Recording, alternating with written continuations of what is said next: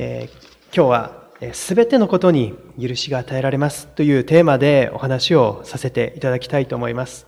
えー、しばらくレビキという書物を通して学んできましたけれども、えー、このレビキの捧げ物を通して私たちに与えられる許しというもの、罪の許しというものを見てきました。えー、1章から7章までの流れをまた確認してみたいと思います。このレビキの1章から7章には5つの捧げ物についての規定が記されていました。第一に焼き尽くす捧げ物。これが1章に記されていました。これは献身を表す捧げ物。神様に最善のものを捧げて生きていくっていう人々の心を表していました。2番目に穀物の捧げ物。これは収穫の感謝を捧げるものであった。神様に、え私たちに与えられたこの恵みを感謝していくという、そのような意味の捧げ物でありました。三つ目は和解の捧げ物。これは、あの、捧げたその動物の肉を家族と共に、また、えこのレビー族の人たちと一緒に食事をする交わりを意味していました。で、この交わりの土台にイエス様がいてくださるのだっていうことを私たちはこの時学びました。この最初の三つは、あの、人々の喜びですとか、感謝を表現した捧げ物になっております。そして後半の二つは、実は罪の重荷を感じた時に人々が捧げる、そのような捧げ物となっておりました。前回が食材の捧げ物というものについて学びました。これは神様に対する罪を感じた時に人々が祭祀のところに持って行って捧げる、そのような捧げ物でありました。そして今日学んでいるのが賠償の捧げ物というものであります。5つの捧げ物の中の最後のものになります。これが5章の14節から26節に記されているものです。これは実は隣人に対する罪を感じた時に人々が捧げる、そのような捧げ物になっていました。今日私たちはこの賠償の捧げ物の規定の中から3つのことを学んでいきたいと思います。第一のポイントは、隣人に対してすることは神様に対してすることなのだという法則がここに記されているということです。20節は、主はモーセに仰せになったと始まっています。神様はモーセを通してイスラエルの人々にどのように人々が生きていくべきか、そしてどのように人々は神様と共に交わっていくべきか、そのようなことを、えー、神様はモーセを通して人々に指示を与えられました。そして21節にはこのように続いています。主を欺き、友人を偽る罪を犯した場合、このような始まり方になっているんですね。主を欺き、友人を偽る罪を犯した場合。で、ここで他の日本語訳の聖書では、神様に対して罪を犯した場合となっているんですね。友人を偽って神様に対して罪を犯した場合、そのように訳している聖書もありました。もしくは別の訳の聖書では、神様に対する信頼を裏切ってしまった場合、そのような訳になっている聖書もあります。これは、まあ、聖書の原則が、大切な原則がここに含まれているということです。私たちが友人に対して犯してしまった罪は、実は神様ご自身に対して犯してしまった罪でもあるのですよ。そのような教えがこの聖書の中に含まれているということですね。それはなぜでしょうか？神様は私たち一人一人を神様の似姿に作ってくださった。神様は私たち一人一人を尊い存在として作ってくださったということが聖書の根底にあります。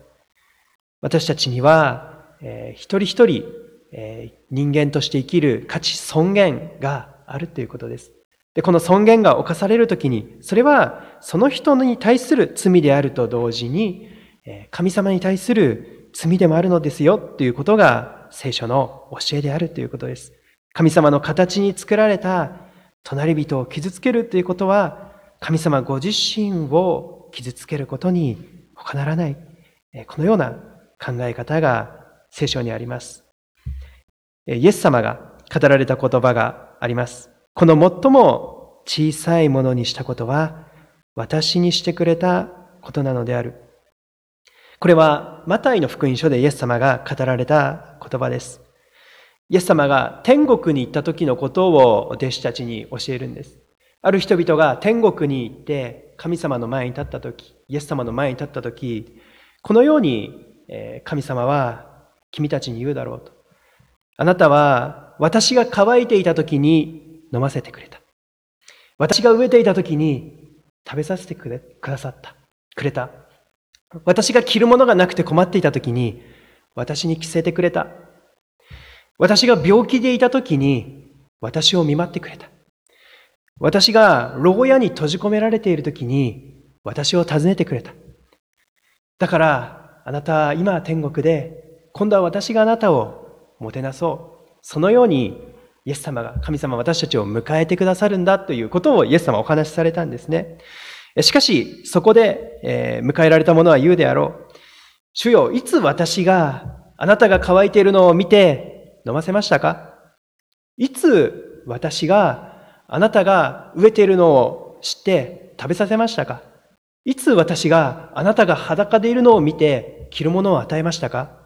いつ私があなたが病気であるのを知ってお見舞いに行きましたか？いつ私があなたが牢獄にいるのを知って訪ねに行きましたか？全くわからないわけなんですね。その時にイエス様はこのことを教えるんですね。この最も小さいものにしてくれたことは私にしてくれたことなのである。この聖書の教えを裏返してみると、私たちの隣人を愛するということ、私たちの身近にいる人を愛していくっていうことは、実は神様ご自身を愛していくことなんだっていうことなんですね。イエス様はこの聖書の教えの中で何が一番大切ですかと言われたときにこのように答えられました。神様を全身全霊で愛していくこと。そしてその次に、あなたの隣人を自分自身のように愛していくこと。この二つに限りますと、イエス様お答えになったんですね。これが神様が私たちに期待しておられることであるということです。私たちは人間同士、お互いを尊重して、お互いの価値を認め合って、お互いの存在を喜び合って生きていくということが神様の御心であるということです。ですので私たちが他者を傷つけるとき、また私たちが様々な理由で他者の権利を侵害してしまうとき、それは神様の御心を激しく傷つけることにつながるのだということが聖書の世界観としてあるということです。今世界を見ていくときに人々の権利が激しく奪われている時代であると思います。すべての人に平和で安全に生きていく権利があります。けれども、このことが激しくこの権利が奪われている時代に私たちは生かされています。私たちは祈るとともに、本当に私たちにできる、え小さなことであっても、え小さな働きであっても、え神様の御心をなすためにできることを求めていきたいと、そのように思わされます。え一つ目は、隣人に対してすることは、神様に対してすることなのであるということです。2番目のポイントに移りたいと思います。私たちには、償うことのできる罪があるということです。償うことのできる罪がある。私たちは誰も罪というものから自由ではありません。罪はこの社会のどの場面でも作動するシステムのようなものだ。このように語った方があります。罪は社会のどの場面においても作動するシステムのようなものだ。私たちの中に罪が入ってしまったということ。それは私たちが本当に、えー、抵抗することできず、抗えない大きな力によって巻き込まれてしまっている。人間は誰も罪の力から逃れることができない。そのように言うことができると思います。けれども、私たちがこう罪を犯したとき、実は償うことができる、そのような罪がありますよということを今日の聖書箇所はまた語っています。えー、今のニュースを見ていても、横領、また詐欺、また泥棒などのニュースというのはいつの時代も絶えることがありません。えー、しかし、もう一つのことに注目したいと思うんですけれども、えー、一度失敗したら一度失敗したら私たちの人生はもうおしまいであろうかという、この問いを立ててみたいと思うんです。一度でも私たちが大きな失敗をしてしまったら、もう私たちの人生はそれでおしまいであろうか。そんなことはないと聖書は語るわけですね。私たちは償うことができます。どんな人でもやり直すことができます。これが聖書のメッセージであります。多くの人が刑務所や留置所の中に置かれている聖書を読んで人生が変えられたと語っている人が多くおられます。刑期を終えて償いを果たした後にそのような人々は出て行って心を入れ替えて仕事に就きまたその中のある人は進学校に行って牧師になった人もあります。そしてその人は自分と同じようにいろいろな事情があって取り返しのつかないと思われるような悪を働いてしまってそのような償いの場に行かなければならない人々出所してくる人々を迎えて生活の支援をするという働きをしている人たちもいます。それはこの聖書を読んで人間は必ずやり直せる。償うことのできる罪があるんだ。どんなに大きなことをしてしまっても、私の残りの人生で償っていくことができるんだ。それを知った人々が生き方が変えられていったということの証ですね。24節には、一日も早くという言葉があります。一日も早くそれをやるようにっていう勧めがあるんですね。自分が、ああ、そのような罪を犯していると気づいたときに、もし償うことのできる力があって、すぐにでもそれができるならば、一日でも早くそれをするようにという勧めです。また同じ24節には、賠償をするときには、必要であれば5分の1、20%を追加してお返しするようにと語られています。ルカの福音書の19章には、ザーカイという人物が登場します。酒税人という仕事をしていました。人々から税金を集める仕事でありましたけれども、普通集める分よりも多く集めて私服を肥やしていた、そのような人物でありました。でもイエス様は、このザーカイと出会って、ザーカイの家に出かけていくんですね。そのような悪い行いをしているので、ザーカイは人々に嫌われていました。けれども、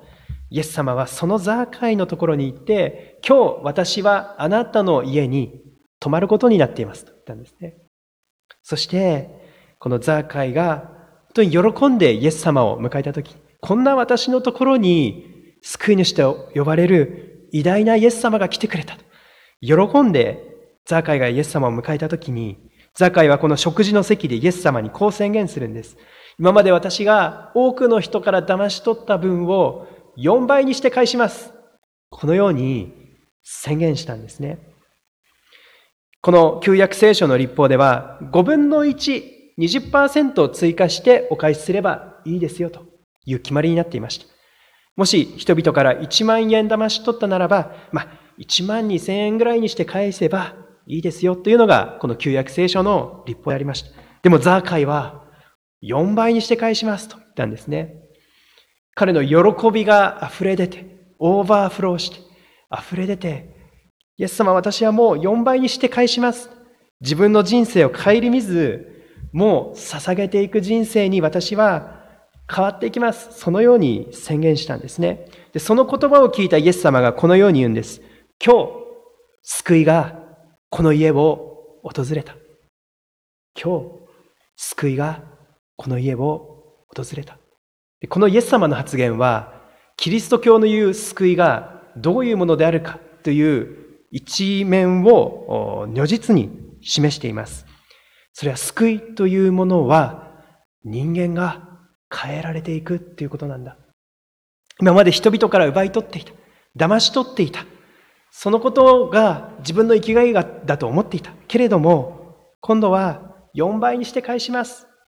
私はこの人生で全てを償っていきます。人々のために生きていきますと生き方が変わった時に、それこそが救いなのだと、イエス様は言われたんですね。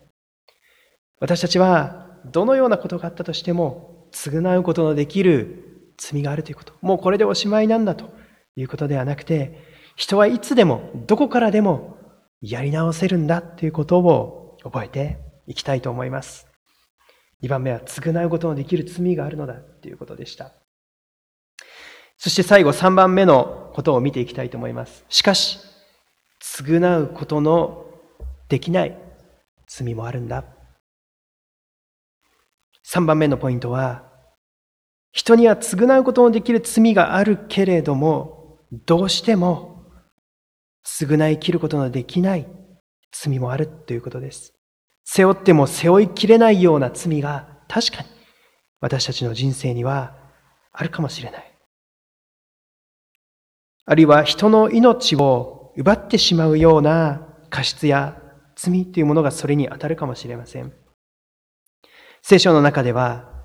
人間の神様に対する罪も実は人間には償いきれない罪として描かれています。そこで登場するのが25節の無傷のお羊であります。もうこのレビキの中で何回も登場してきました。この動物の犠牲が人間の償いきれない神様に対する罪をその命をもって、その血潮をもって償ってくださるのだということを示しています。25節それから彼は償いとして相当額の無傷のお羊を群れから取って、主に捧げ、賠償の捧げ物とする。26節祭司が彼のために主の見前で罪をあがなう儀式をすると、責めを負ったすべてのことに許しが与えられる。ここに許しの希望があります。私たちの人生、残りの人生で、どんなに償っていっても、どんなに私が変わろうとしても、償いきれない。そのような思いがあるときに、主が備えてくださった無傷のお羊がある。そのことを私たちは覚えていきたいと思います。ここに許しの希望、許しのメッセージがあります。この賠償の捧げ物、ヘブライ語ではただ一語でアシャームという言語が使われております。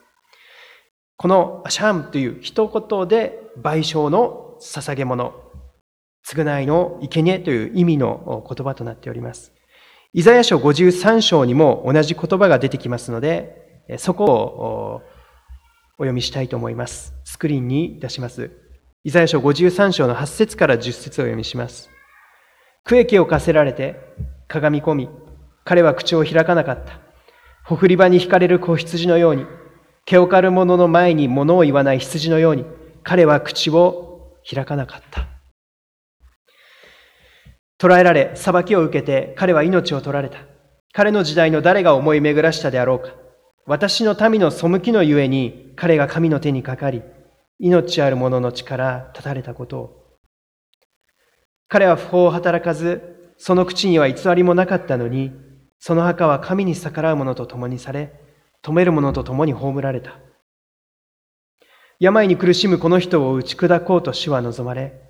彼は自らを償いの捧げ物とした。